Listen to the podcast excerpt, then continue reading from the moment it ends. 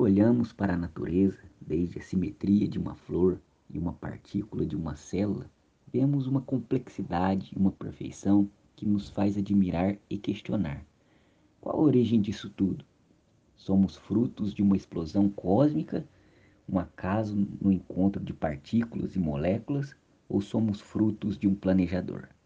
A Bíblia nos diz em Hebreus 11, verso 3, que pela fé entendemos que os mundos, pela palavra de Deus, foram criados.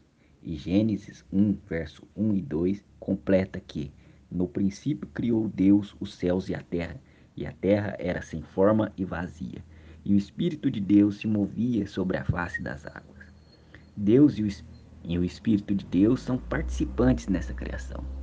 Em Colossenses capítulo 1, verso 15 e 16, completa que todas as coisas foram feitas por Jesus, o qual é a imagem do Deus invisível, o primogênito de toda a criação. Que maravilha sabermos que somos seres criados com um propósito. Você é especial e que hoje você possa compreender mais sobre o nosso amorável Criador. Vamos orar?